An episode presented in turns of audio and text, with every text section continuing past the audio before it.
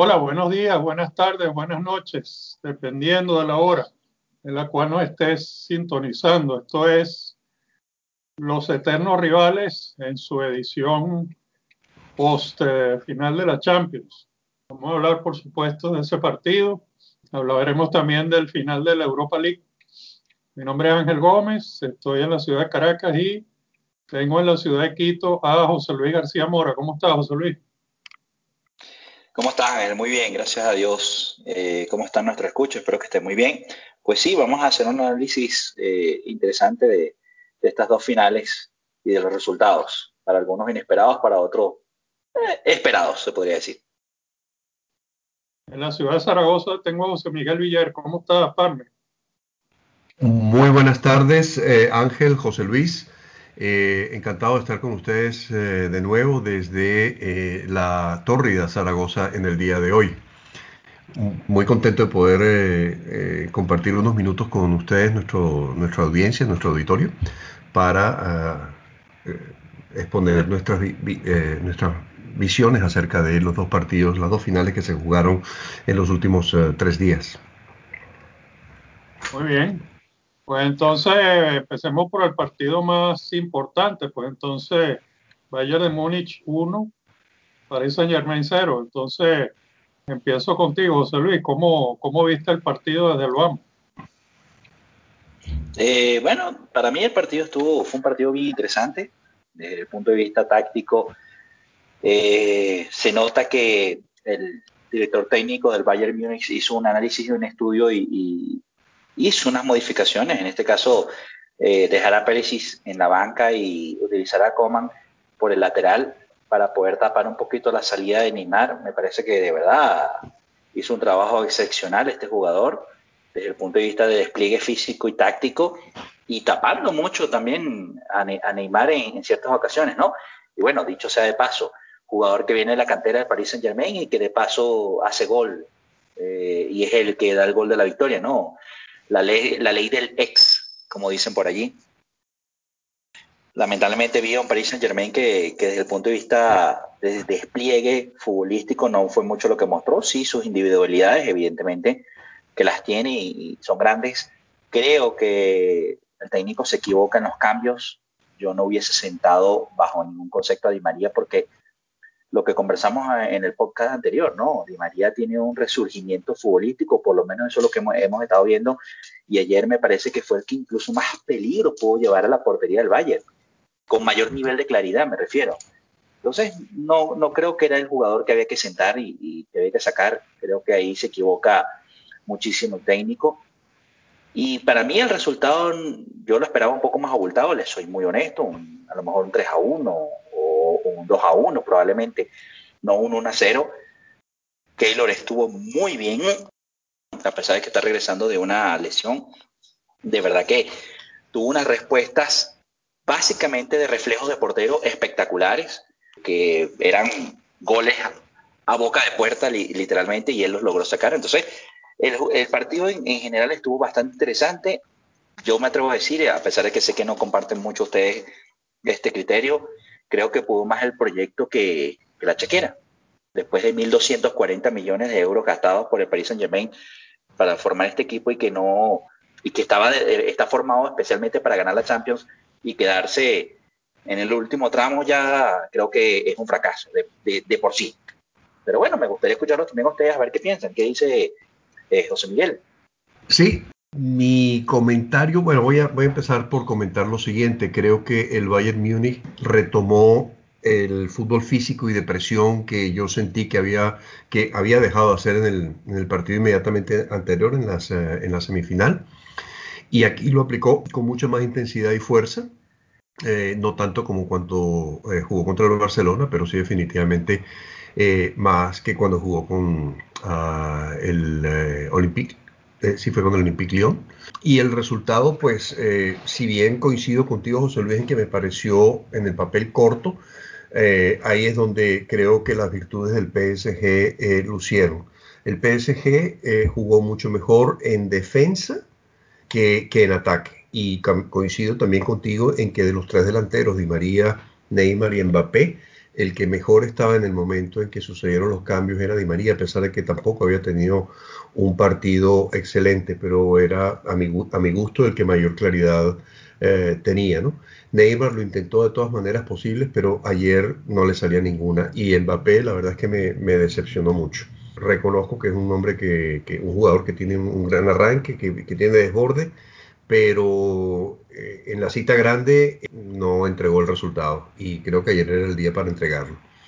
Me gustó el planteamiento, eh, se, se, jugaron dos estilos diferentes, un, claramente eh, Tugel un 4-3-3, que con esa delantera no tenía mucho más remedio que, que hacerlo de esa manera, y eh, Flick hizo digamos, un, un, un, interesante formación de estas este, raras, ¿no? un 4-2-3-1 en donde Coman, eh, efectivamente, como decía José Luis, creo que tapó la salida de Neymar por la derecha de Neymar, eh, pero mucho más importante, volvió loco a, a Keller, a Keller, que es el, lateral de ese lado de, del, del, PSG. El único punto débil de la defensa del PSG en el día de ayer creo que fue ese, y, y Coman se cansó de tomarle, robarle la cartera.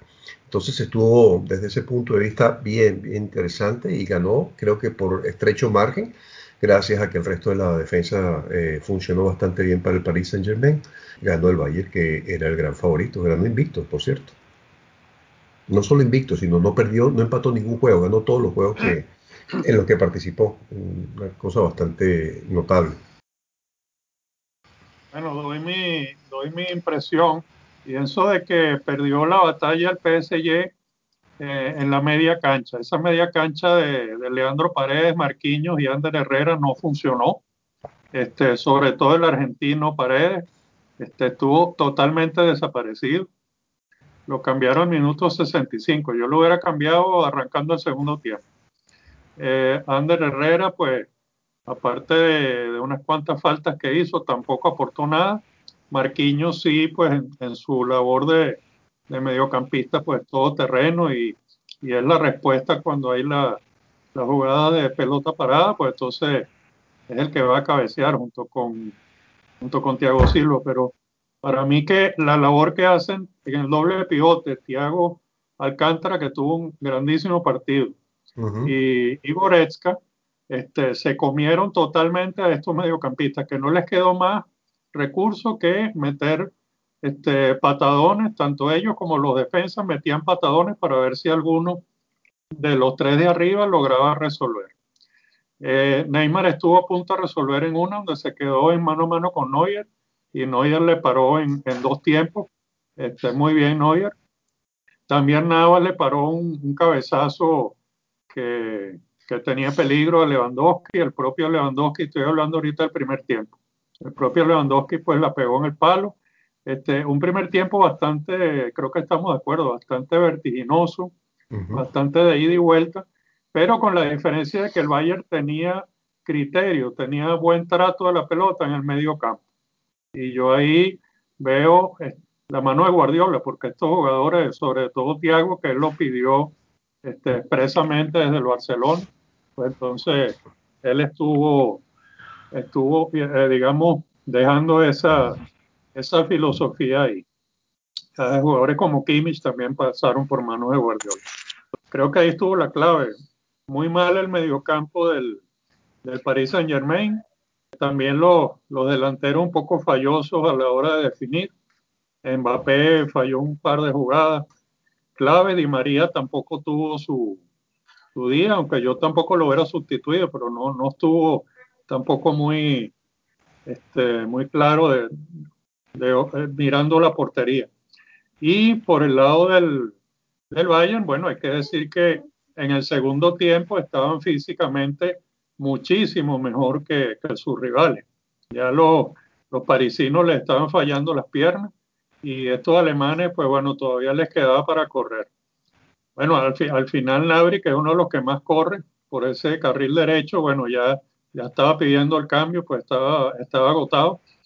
Y bueno, eh, Müller, se extrañó el Müller que, que, se vio mucho frente al Barcelona, ¿no?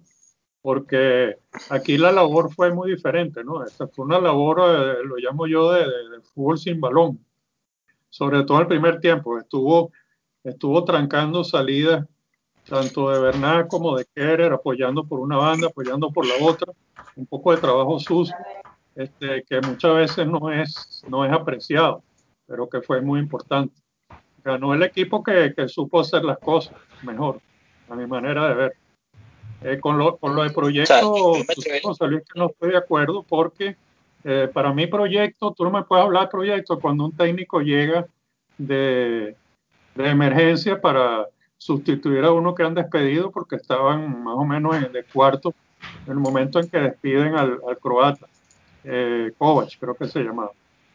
Para mí, este, tú me puedes hablar de, de proyectos cuando un técnico tiene dos temporadas, tres temporadas. Tú me puedes hablar del proyecto de, de Liverpool con Klopp, eso es un proyecto. El, el, City con Guardiola, eso es otro proyecto. Y así sucesivamente. El propio Madrid con, con Zidane, ya eso se está convirtiendo en un proyecto. Pero este, este Bayern, que este, sí es verdad que no se ha gastado todos los reales que se ha gastado el PSG, pero esa es la chequera que manda en la Bundesliga. Si no pregunta el equipo como el Borussia Dortmund, pregunta el equipo como el Schalke 04, etcétera, equipos que no tienen esa chequera y que constantemente le está este, comprando los jugadores. Entonces, este, no estoy de acuerdo con la figura del proyecto en ese caso. Sí puede ser que se convierta en proyecto si este cuerpo técnico se consolida, pero este, hasta ahora ha sido chequera. Pura chequera de los, de los 11 que sacaron el 11 inicial, 9 vinieron vía chequera. Adelante, José Luis. Sí, bueno, a ver, eh, hay, hay datos que son, que se tienen que tomar en consideración que son lapidarios, ¿no? Eh, cuando yo me refiero a proyecto, también hay que tener, tomar en consideración o tener en cuenta eh, datos como, por ejemplo, este técnico viene con un, con un Bayern en una, en una posición, o sea, de cuarta en posición en su liga, lo, lo, lo, lleva a la cumbre, lo sube y lo, y lo convierte en campeón sin que él haya modificado más que el estilo de juego y, el, y la concepción mental de juego per se transmitir en el campo a través del, del técnico, ¿no? Sin utilizar o, traer nuevos jugadores. Ese es el primer punto. El segundo punto es que tiene un 91.6% de efectividad en todos los partidos. O sea, eh, eh, eh, estadísticamente hablando es un número bien interesante que analizar. Y por otro lado, tiene de, del total de campaña, de lo que ha hecho, estamos hablando de 36 partidos, 36 partidos ganados. O sea, ahí tienes un, una estadística que te dice, o sea, el tipo vino con una idea de juego, no hizo modificaciones de, jugadores ni pidió jugadores, sino simplemente trabajó con lo que tenía. Evidentemente hay que tener las herramientas para hacer eso, pero logró ganarse al vestuario, logró ganarse a los jugadores, logró implementar una idea de juego y un estilo de juego, y ahí están los resultados. O sea, invicto en toda la Champions, cero derrotas del Bayern Múnich, nueve goles en contra, y 47 goles a favor, o sea, e, esos son los números, o sea, eso hay que tenerlo presente también al momento de hacer este análisis, y por eso yo digo, ganó el proyecto, ¿por qué? Porque él no hizo modificaciones de, de jugadores, él, él, trabajó con lo que tenía, eh, muy diferente a lo que ha venido haciendo durante todas estas campañas, los últimos cuatro años, el Paris Saint Germain, que sí ha apelado mucho a la chequera, y ojo, yo, yo voy a poner una lista aquí, o, o un asterisco, si se puede decir, Thiago Alcántara hizo un trabajo espectacular en el mediocampo el día de ayer. Un trabajo creativo y destructivo espectacular. Y es un canterano del Fútbol Club Barcelona. Al igual que, Coutinho. Coutinho es del Fútbol Club Barcelona y resulta que ahora es campeón de Champions y no con el equipo que originalmente debería haberlo hecho. O sea, hay una serie de cosas interesantes que pasaron y que que analizar con respecto a este resultado. Por eso yo, yo me, me, inclino a hablar un poquito más de proyecto porque también hablemos que Tuchel no tiene tampoco dos temporadas o tres temporadas trabajando con estos jugadores. Tuchel eh, tiene apenas una temporada también trabajando con estos jugadores de Paris Saint-Germain. Y ha hecho sus modificaciones y ha pedido jugadores y ha también, no sé si bien o mal, ojo, no me atrevo a, a generar un, un análisis de, de, señalamiento, pero ha decidido dejar por fuera jugadores como por ejemplo Cavani, yo creo que Cavani era un jugador perfecto para, para el día de ayer, desde mi punto de vista. Porque es un jugador alto, un jugador que te da presencia también en el área. A lo mejor no tiene la velocidad de, Neymar o Mbappé, pero podría complementarlo muy bien. O a lo mejor puede complementar a un Di María y a un, y Neymar. Y dejar como revulsivo a un Mbappé ¿Dónde quedó Icardi? Icardi también es un pedido directamente de Tuchel. Icardi no vio minutos ayer.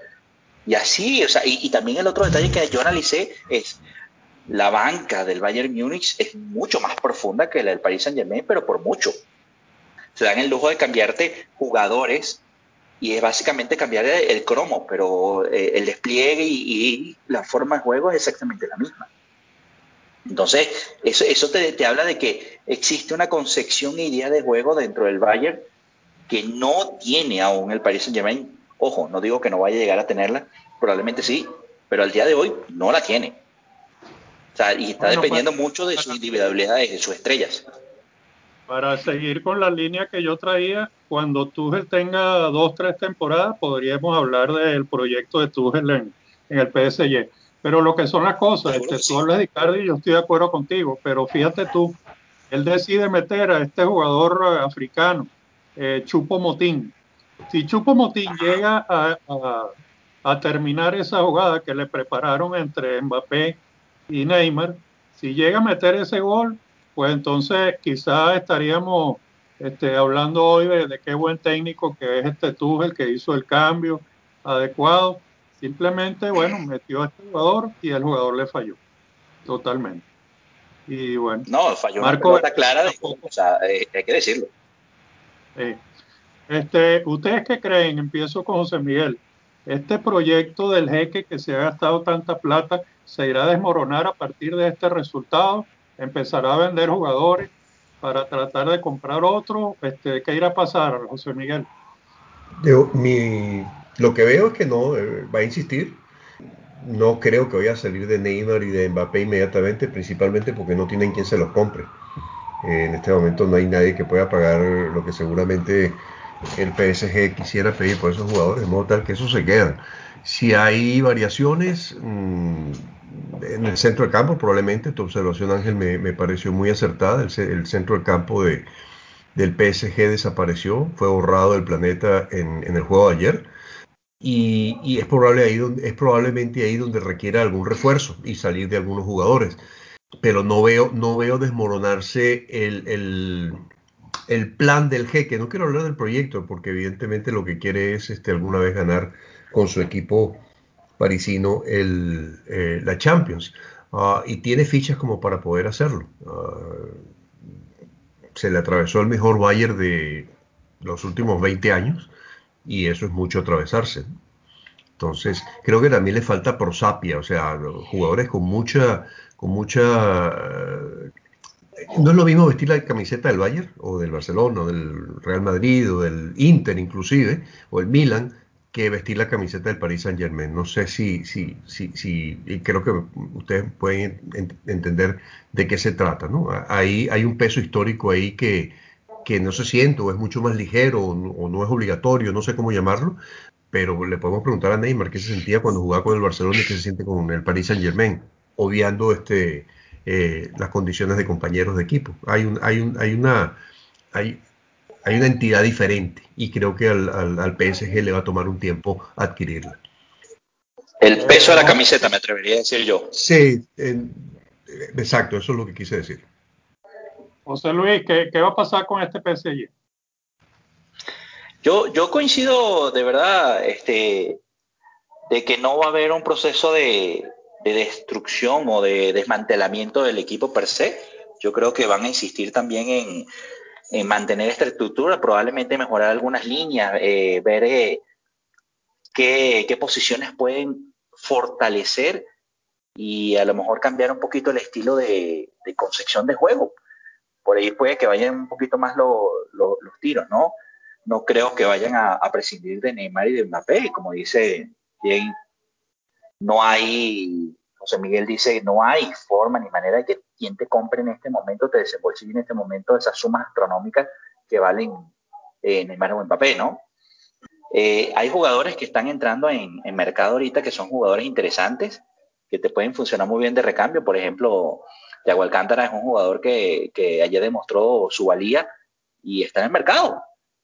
Eh, probablemente lo vaya, lo, esté comprando la, en la Premier, un equipo de la Premier, suena por ahí el Chelsea, no lo sé, pero es, una, uno de los baluartes, ¿no? Aparte que también tienen una serie de jugadores que están saliendo del, del Paris Saint Germain, entonces sí hay un proceso de reestructuración que no pasa por eliminar la columna vertebral que hoy día tienen, sino pasa por complementar esa columna vertebral.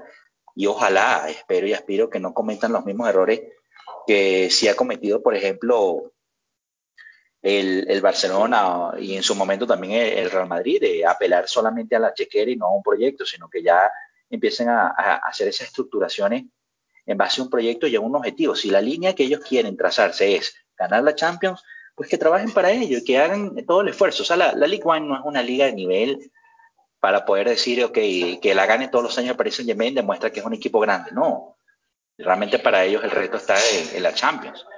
Entonces ahí es donde yo creo que ellos tendrían que hacer eh, más hincapié en si quieren lograr eso como objetivo, enfocarse, trabajar más duro y tener un, no depender solamente de individualidades ni de sus estrellas, sino que se vea un trabajo cohesionado de equipo que sea un equipo más sólido. Eh, su defensa se está básicamente desmantelando en este momento también, la de Paris Saint-Germain. Entonces, hay jugadores que tienen que complementar para conseguir un mejor resultado. Ese, ese es el detalle hacia donde yo creo que se tiene que apuntar y donde deberían apuntar eh, el Paris Saint-Germain. Entonces, no veo que vayan a salir sus máximas estrellas. Al contrario, cuidado si no traen otro nombre grande que suene mucho y, que haga mucho peso y que a lo mejor también cambie la cara de este Paris Saint Germain. No lo sé.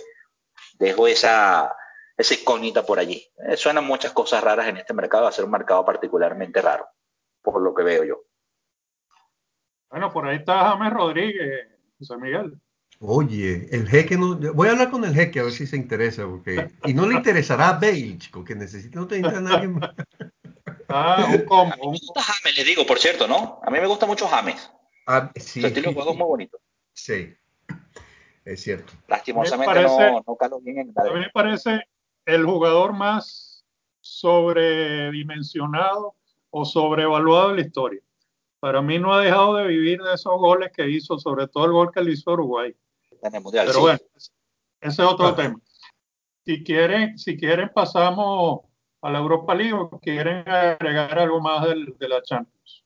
No, no, yo creo que está bien. De mi parte está bien. Menciona parte de Neuer. Yo estaría feliz si fuera el seleccionador alemán, porque mi problema, no tengo problema en la portería. Así no importa qué pase, esa portería está garantizada. Los dos mejores arqueros del mundo están ahí, ¿eh?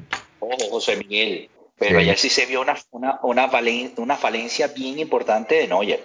¿Cuál? Neuer con los pies Ah, no, no, tiene, no compite jamás ni nunca con Ter Stegen. O sea, Ter Stegen es un tipo extremadamente frío y que tiene una pierna muy educada para salir. Ojo, Neuer no tiene eso, ayer se vio. Sí, pero eh, eh, digamos, en descargo ese, y fue lo que vi ayer, Neuer tiene mejor juego de pies defendiendo que Ter Stegen. Eh, ¿Sí? me explico? Sí. Entonces, este, ahí está, por eso te digo, nuestro amigo, ¿cómo se llama el seleccionador eh, alemán? Um, Jürgen Lowe. Joaquín, Lowe, Joaquín Lowe. Debe estar muy feliz porque no importa lo que pase, tiene dos pedazos de arquero mm, ahí para, para asegurarse. La Liga de Naciones que viene ahorita, la Copa de la Liga de Naciones va a estar interesante.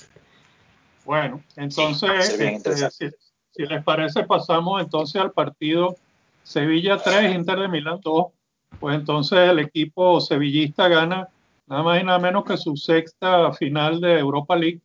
Pues esta es su, definitivamente su, su competición. ¿Cómo viste el partido, JM? Mira, muy emocionante. No voy a ocultar aquí que le iba claramente al, al Sevilla.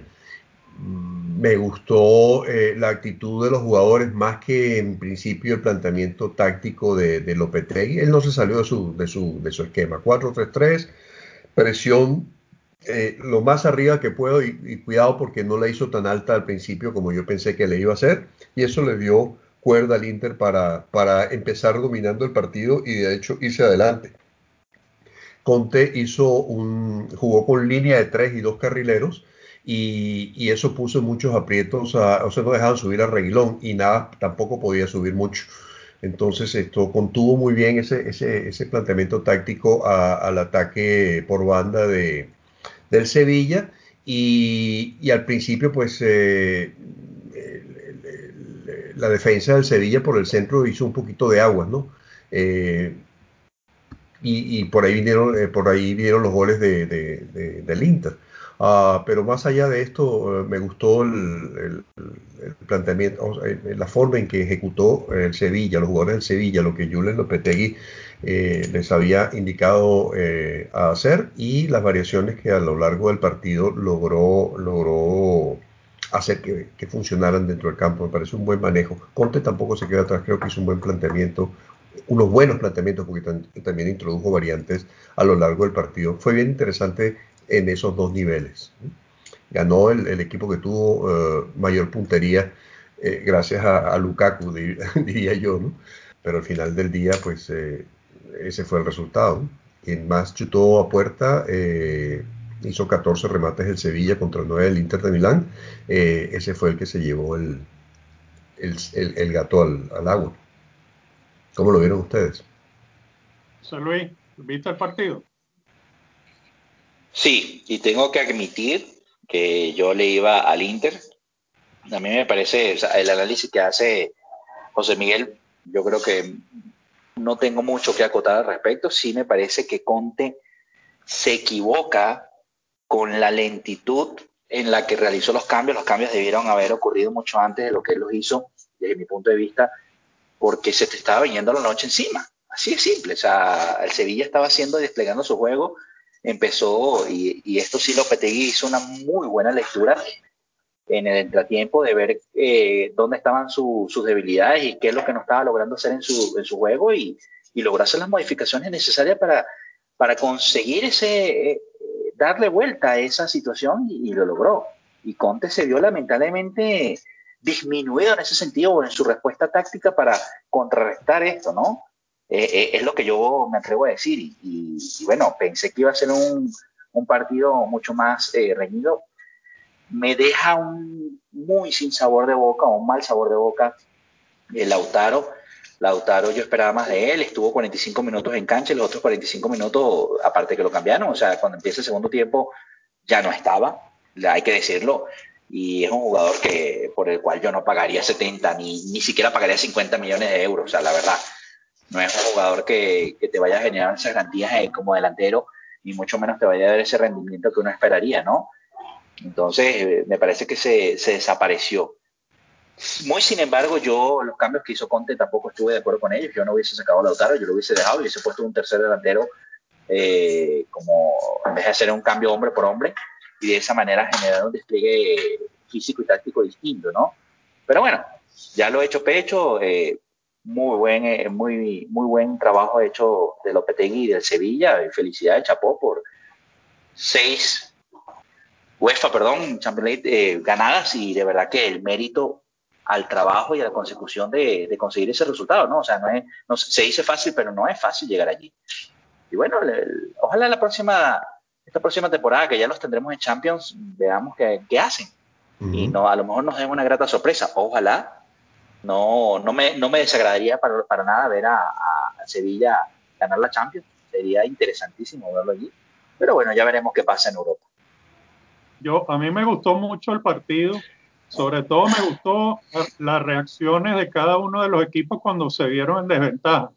Este, hay que recordar que apenas a los cinco minutos ya Lukaku había marcado el penal y entonces, bueno, el Sevilla se vino arriba y empató en el 12 y luego se pone nuevamente por otro gol del holandés de Jong, eh, tremendo cabezazo, pues entonces se pone en ventaja los 33, pero apenas tres minutos eh, después, otro cabezazo, en este caso del faraón Godín, empata el partido, quiere decir que este, acusó el golpe el, Inter y se fue arriba y empató eso.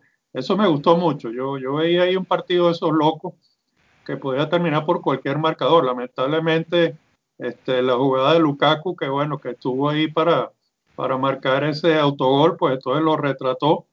Eh, tan es así que ni siquiera salió en, en, la ceremonia a recibir su medalla. Me imagino que estaba tremendamente cabreado ahí en el vestidor. Pues espero que haya sido el vestidor del Inter y no el del Sevilla. Pero bueno, este, el doble agente Lukaku, pobrecito. Y bueno, y sí, eh, Concuerdo con José Luis en lo de Lautaro. Yo pensaba que él iba a ser protagonista. Había sido protagonista en el partido anterior, pues aquí entonces no lo fue. Y, pero bueno, yo, yo no jugaría tan, tan lapidariamente al, joven Lautaro por un partido, porque hay que ver que se lanzó tremenda temporada, hay que ver las estadísticas. La temporada del Inter en, en buena medida es gracias al desempeño de Lautaro y bueno, a mí sí me gustaría tenerlo en el Barça, pero tampoco a cualquier precio, ahí sí, sí concuerdo. Bueno, entonces, este, ¿algo más que quieran agregar antes de cerrar? Eh, no, en el, eh, quiero preguntarles, eh, yo sé que estamos como cuatro semanas de que esto suceda, o tres semanas, pero va a haber la Supercopa de Europa entre el Bayern y el Sevilla. ¿Pronósticos? Uy, uy. es el próximo partido internacional, es el próximo partido internacional de, de clubes. Le voy a Sevilla, es lo que puedo decir, pero no, no puedo pronosticar esos partidos así. Sí. ¿Qué te puedo decir? ¿Quién sabe qué pasa en tres semanas? Yo también voy a decir que, que le voy al Sevilla, pero tampoco me atrevo a generar una inclinación a un lado u otro. O sea, no sé, e, e, es, incierto. Para mí es incierto este momento. Tengamos unanimidad en esto, le vamos los tres al Sevilla y no sabemos qué es lo que pueda pasar en tres semanas con el Bayern no sé si para el Bayern sea interesante ganar la Supercopa de Europa o no, si sea un título que quieran ganar, o, eh, ojo, ya tienen el triplete. Les faltaría a ellos ganar la, Copa de Europa y no sé si es realmente algo interesante para ellos o no, no lo sé. Tampoco sé si van a estar todos los jugadores, porque tengo entendido que Coutinho ya regresa al Barcelona, no, no sé si eso va a ser inmediato, si va a participar en la, en la Supercopa de Europa o no, o sea, ahí sí desconozco, ¿no? Sé que hay jugadores que ya están vendidos, que, que salen, ¿Cuándo es ese partido, JM? Eh, a mediados de septiembre, no me sé la fecha exacta, pero es, próximamente. El, eh, 20 algo. Vale.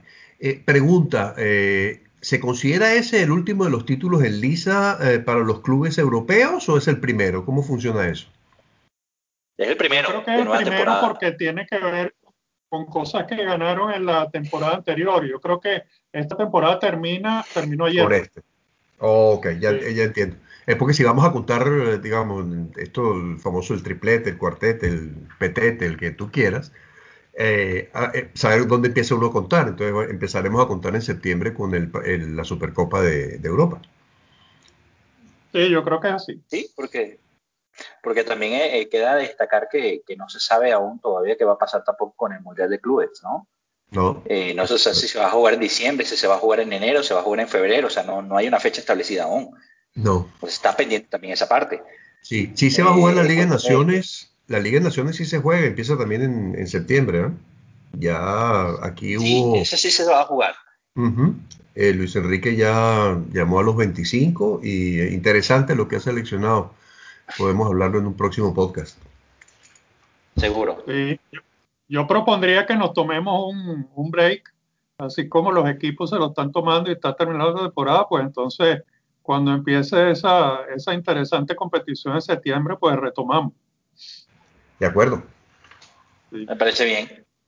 Bueno, pues entonces sí, si no hay más que agregar, yo lo que hago es que les agradezco a ustedes dos compañeros por siempre estar ahí y, darme apoyo en este, en este ejercicio, en este podcast que de alguna manera ayudamos a la audiencia a pasarla mejor en esta pandemia.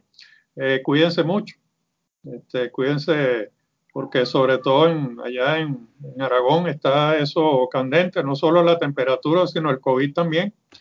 Entonces cuídate mucho José Miguel, cuídate mucho José Luis y este, nos veremos ya será pues eh, en el mes de septiembre cuando retomemos nuestro, nuestro podcast. A la audiencia les recuerdo que, estamos en, Twitter, nuestra red social es arroba eh, rivalesfútbol, estamos también en el blog rivalesfútbol.blogspot.com y estamos ya, perdí la cuenta, como en cinco o seis plataformas diferentes.